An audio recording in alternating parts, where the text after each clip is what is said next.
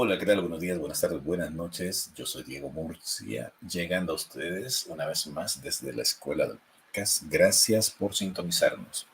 Hoy quiero hablar acerca de un tema que me parece peculiar, porque no es la primera vez que alguien me lo ha dicho. Ya he platicado con otros podcasters que también pasan por la misma situación y creo que vale la pena traer a la palestra muchos de nosotros hacemos esto como si fuéramos, eh, pues, personas que vamos a sacar algún tipo de beneficio de estar frente a los micrófonos. No siempre es así.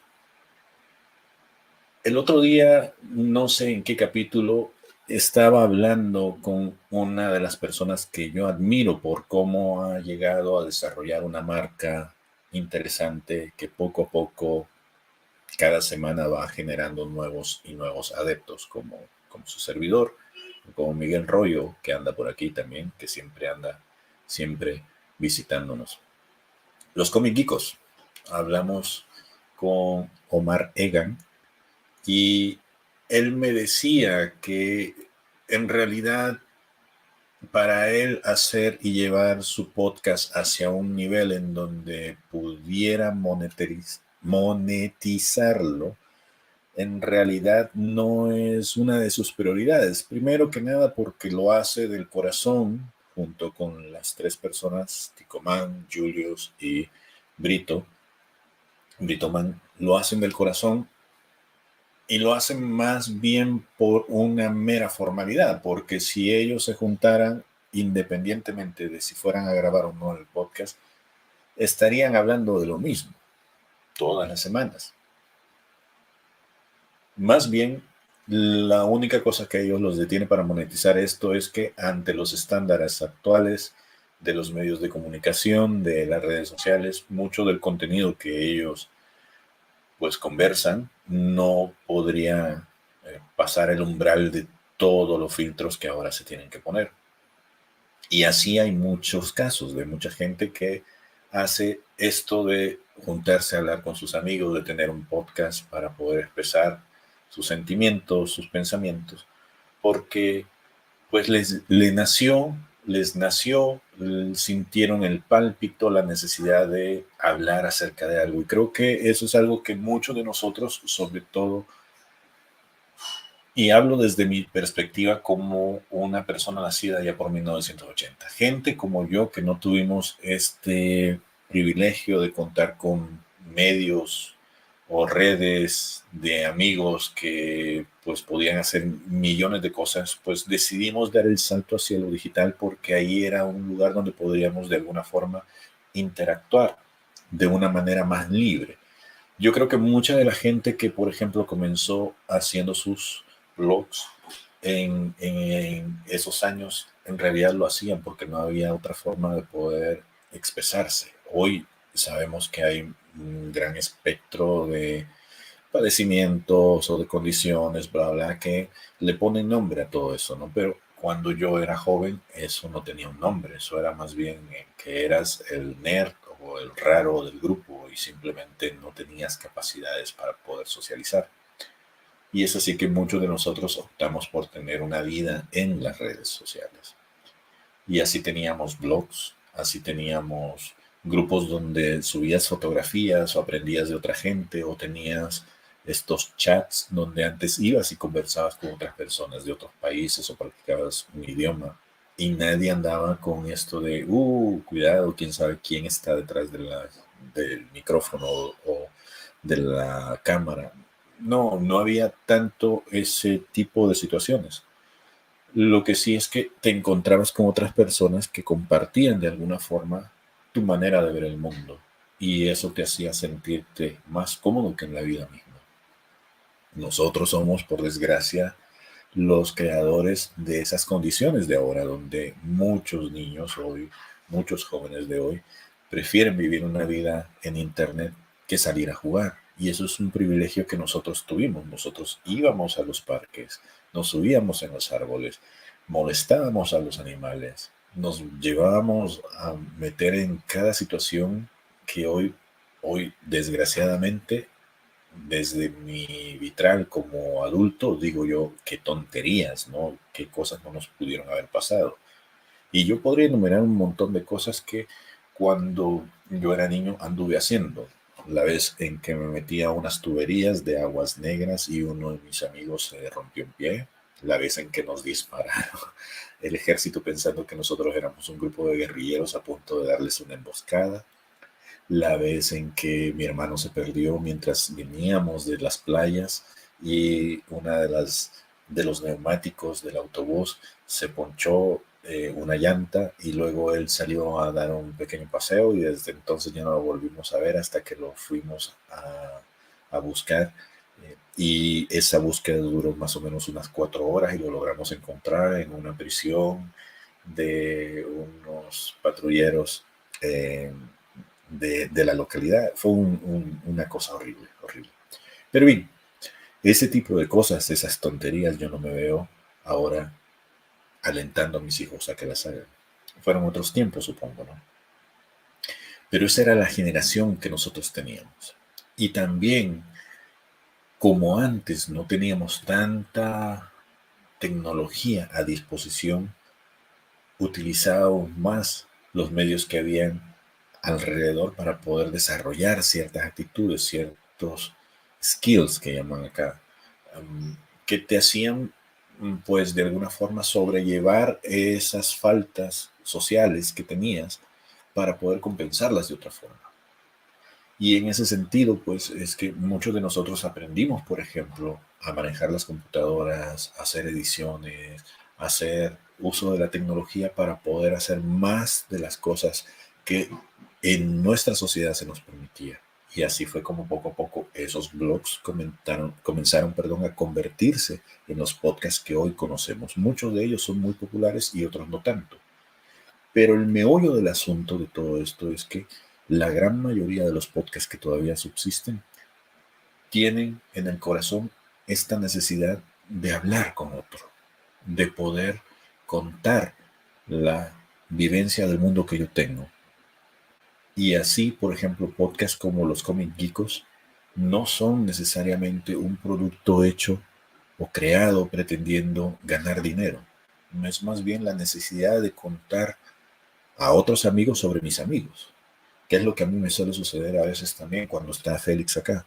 Les contamos acerca de nuestras vidas, porque nosotros somos más que los negocios que podemos perseguir que a veces no nos, no nos sucede.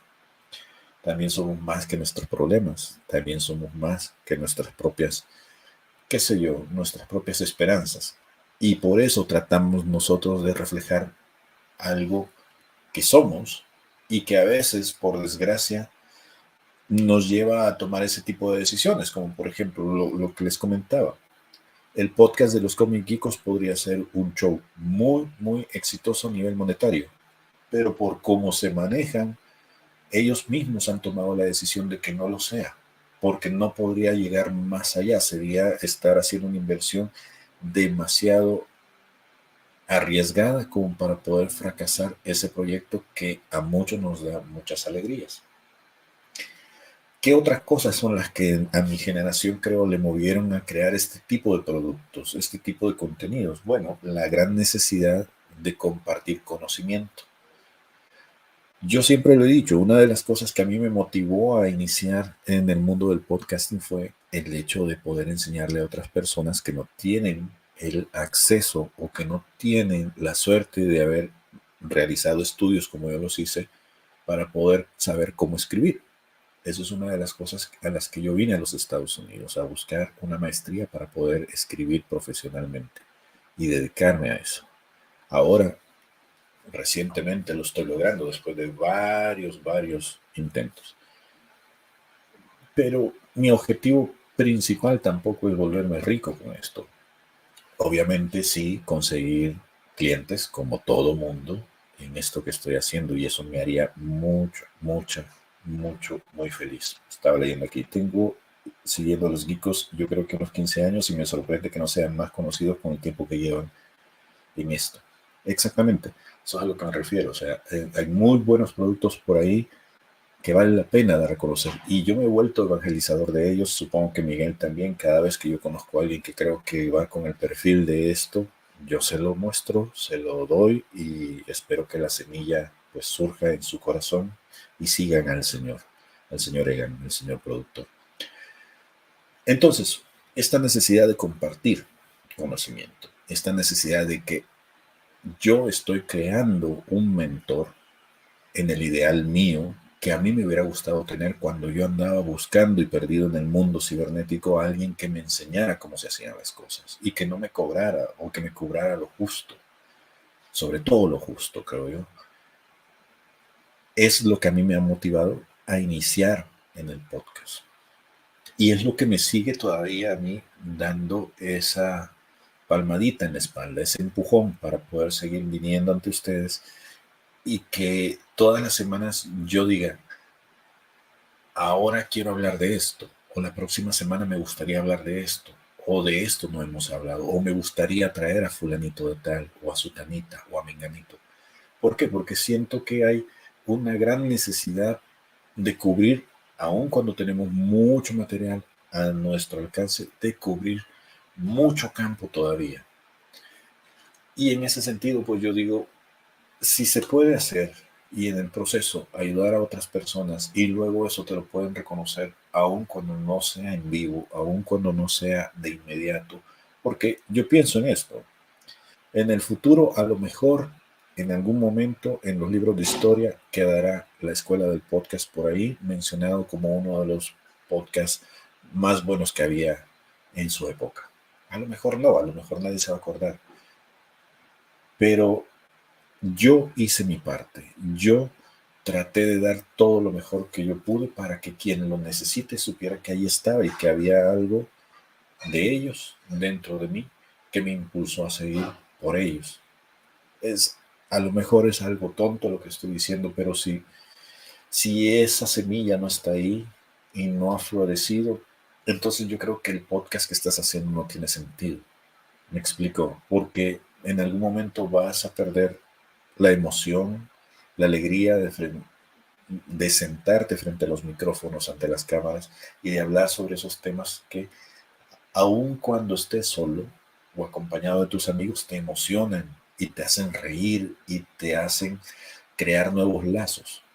Si eso no está ahí, tu podcast va a llegar a un momento en donde simplemente se va a volver una carga más y vas a dejar de hacerlo. Porque esto ya lo hemos dicho. Hacer un podcast requiere compromiso, requiere tiempo y requiere dedicación. A veces lo hacemos una vez a la semana, a veces una vez cada 15 días. Nunca hemos llegado al punto en donde, por ejemplo, nosotros aquí en la Escuela del Podcast hemos hecho uno cada mes. Todavía no, esperemos que no. Pero sí hemos llegado a ese punto en donde decimos, Posiblemente la próxima semana no voy a tener tiempo, pero ya tengo reservas, ya he hecho esos episodios y ahí van a estar. ¿Por qué?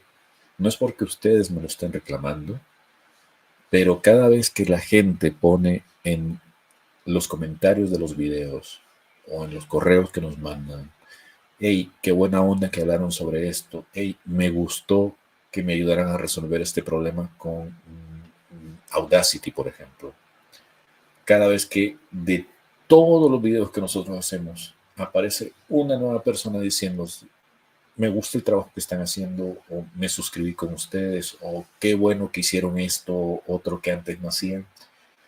Eso significa que alguien más está escuchando y que ese material que yo pensé que a lo mejor no iba a servir para nada, para nadie, está haciendo la diferencia en el mundo.